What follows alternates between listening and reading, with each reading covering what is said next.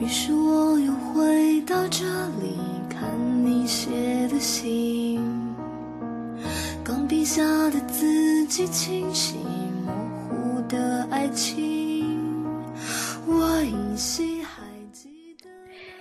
在过去的人生之中，你也许拥有一份心仪的工作，并保持稳健的收入，感情良性发展。且周遭不乏优秀的爱慕者，你待人接物总是得体而自信满满。又或者，你正经历着自认为人生中最糟糕的阶段。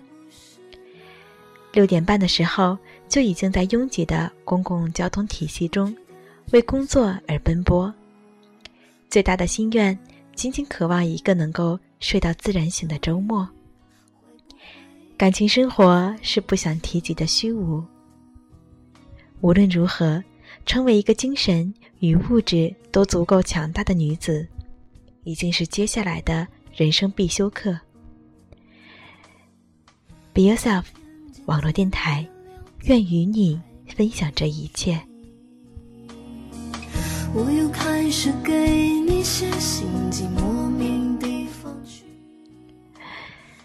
可能是从小受到亚洲文化的熏陶，总觉得女生属于弱势的一方，所以需要更多的疼爱和照顾。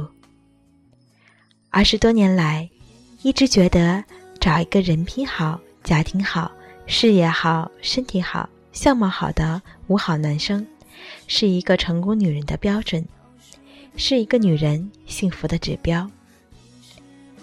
不巧的是。大学毕业之后，来到欧洲留学，而且是来到女人很彪悍的德国，让我的信仰彻底的翻天覆地。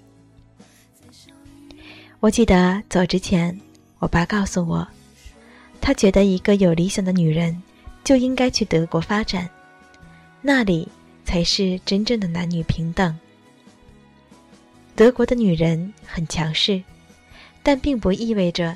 男人是弱势群体，是扶不起来的阿斗，需要女人抢出头。这种强势是德国女人自由发展起来的，男人真心承认并且尊重。默克尔就是一个很好的例子。德国的男人允许一个女人坐上总理的位置，允许一个女人在政界呼风唤雨。而在中国，仅有的几个女性在国务院里只有点缀的作用。来到德国之后，我从敬佩到渴望，甚至嫉妒德国女人的强大。也许她们从未有过性别差异的概念。就拿篮球来说，一般在国内，就算人手不够，男生也不会和女生一起玩。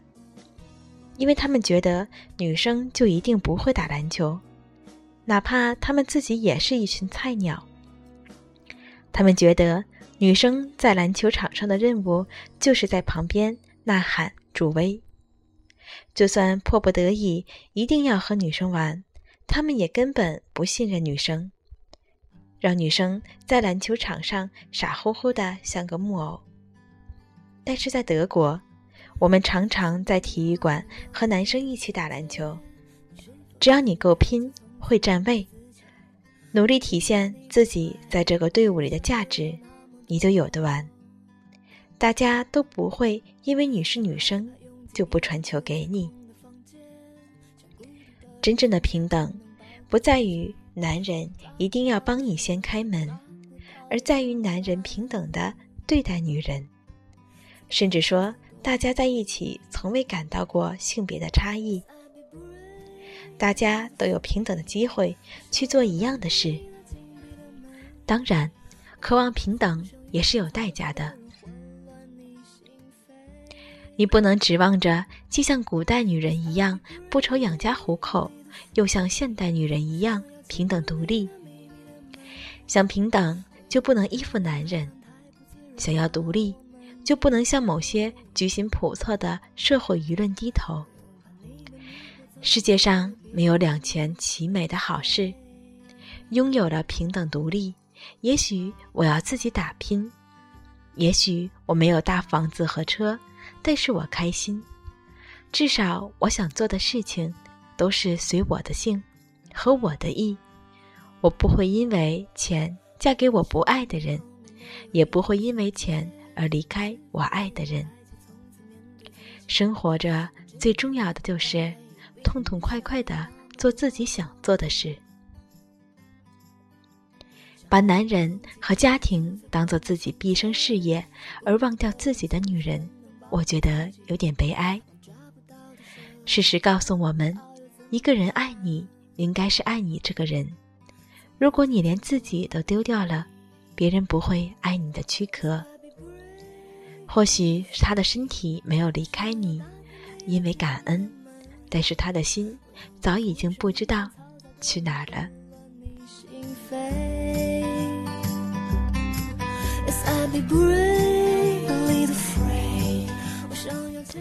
不知道是不是我待在国外，脑子坏掉了。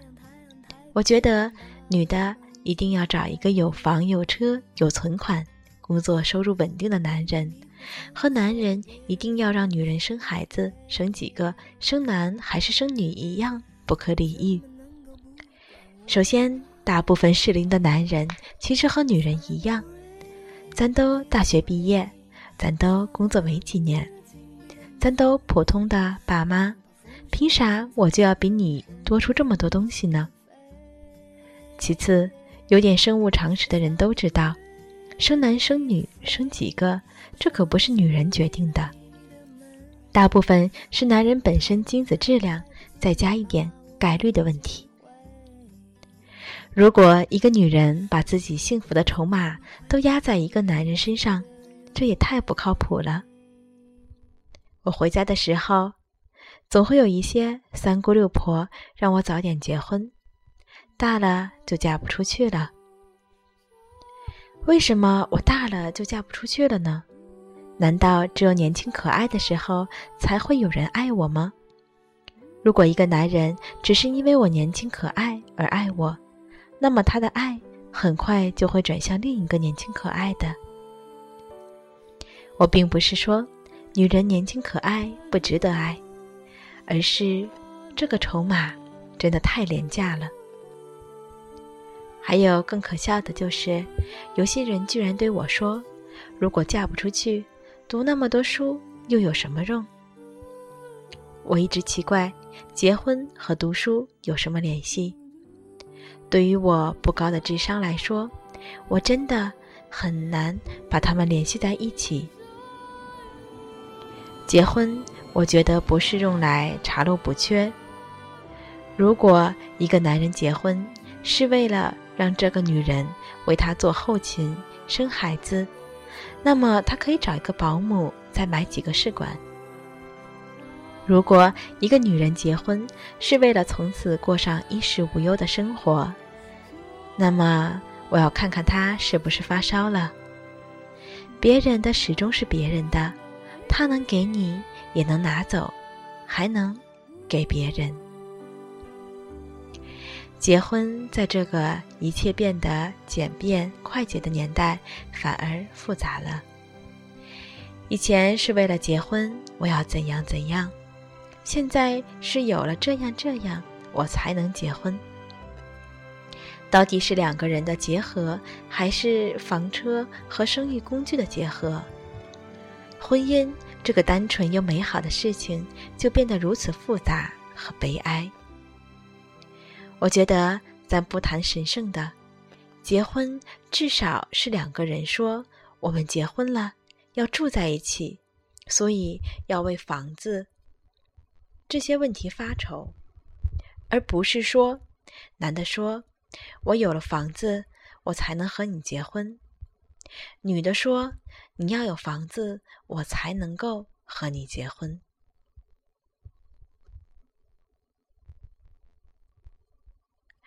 更有夸张的是，相亲时，男的张嘴就说：“我有房有车，咱们可以结婚。”我想，你能炫耀的也就是这房和车了吧？也有相亲时，女的惊闻男的没车没房就敢来相亲，拂手而去。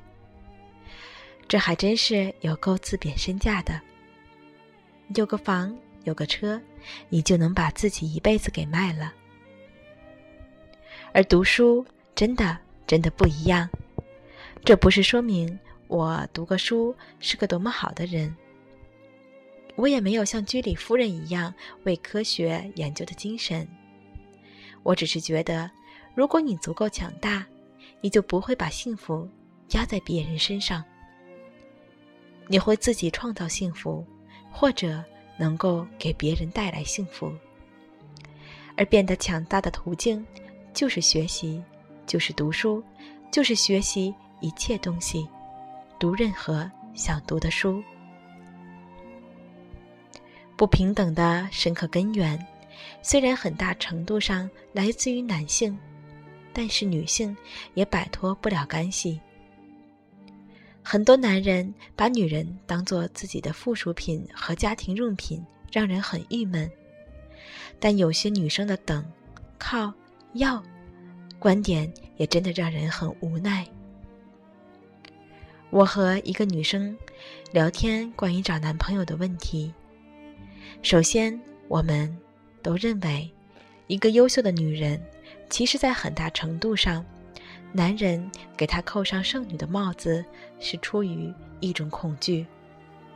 而这种优秀的女人，当然不仅仅是物质条件丰富，更是精神的强大。男人觉得他们才是难追到手的。金钱他不缺，爱好。他不少，于是出于某种结合，给这种女性扣上剩女的帽子，让社会舆论去踩死她。女人有多需要男人？女人肯定是需要男人的，但是女人有多需要婚姻，这个就很难说了。要看婚姻是什么，婚姻。是两个人在一起，携手共进。在这个道路上，当然两个人总不可能一直势均力敌，总有互相扶持、互相依靠。但这个互相扶持是建立在婚姻之后的，而且也是互相的。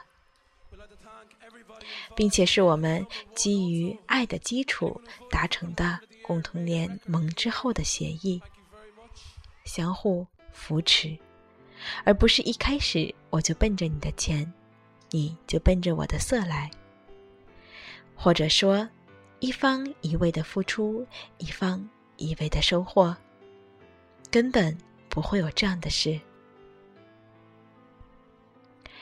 这让那些。整天就知道瞎编胡造的女性编剧们又失望了。有时候我都不知道这帮编剧是不是脑子被门挤过。你有时间编这些不靠谱的狗血剧情，还不如踏踏实实的记录社会民生。别再误导年轻无知的少女们，以为女人天生就应该有啥有啥。如果一个人想要啥，都又能有什么？要么继承，要么奋斗。如果小姐你没有个好父母，那就请你奋斗吧，别等着有一大堆有才有貌的好男人，一个劲儿的往你家门前撞，一个劲儿的让你虐待他，就爱为你付出，都是爹妈生的。你不心疼这男人，想想以后你儿子若碰到这种女人。你会作何感想？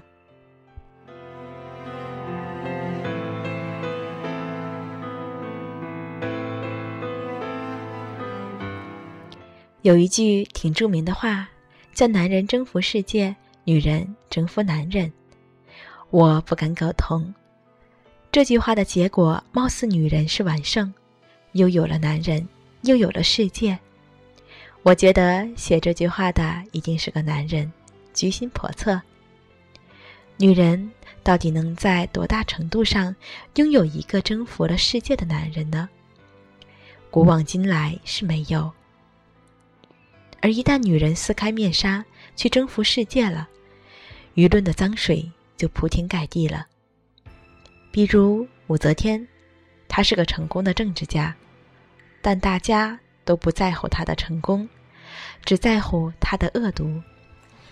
且不说他杀死自己孩子这件事真实性有多大，就他那点小手段，比起历史上男性政治家来说，真的是小巫见大巫。而舆论从来对男人都有一将成功万骨枯的宽容，而对女人，只有一招不慎全盘皆输的挑剔。其实骨子里，男性。倒是希望女人变成等靠要这个样子，因为便于控制。如果一个男人和女人同样强大，男人能打动女人唯一的途径就只有付出真心，那还要女人看着有眼缘的男人的真心。而如果女人能被一些物质化的东西打动，那么就很容易控制。这个世界上，物质化的东西都是有价的，汤臣一品的房子再贵也有价，而真心无价。所以说，当女人不要钱，只要真心，男人可能真的给不起；而当男人愿意给你真心，那又是多么不容易的一件事。而互相真诚相待的基础，必须建立在。男女平等之上，无论是什么样的女生，平凡的、突出的，都应该做一个精神和物质强大的女子。想要钱自己赚，想要房车自己买，想要男人自己找，而不是无赖的等待别人给你钱，和傻乎乎的等待男人来找你。如果。自己不想像商品一样被人挑来拣去、恣意玩弄的话，就从货架上跳下来，可能会受伤，但是至少是一个受伤的人，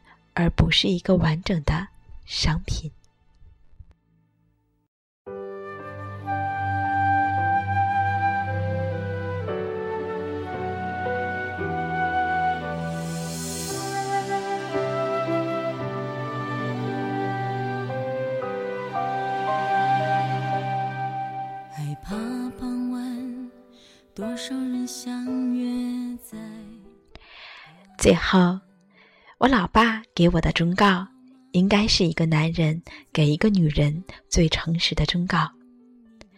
女人的幸福是掌握在自己手上的，是自己努力奋斗而来的。如果想依靠男人得到幸福，那是根本不可能的。我最爱你老妈的就是这一点，钱。舒适的生活根本打动不了她，她就是钢铁般的无产阶级女斗士。我的糖衣炮弹在她面前都是炮灰。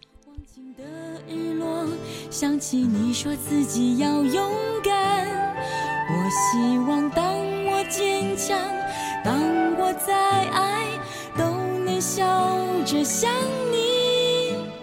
你曾说的。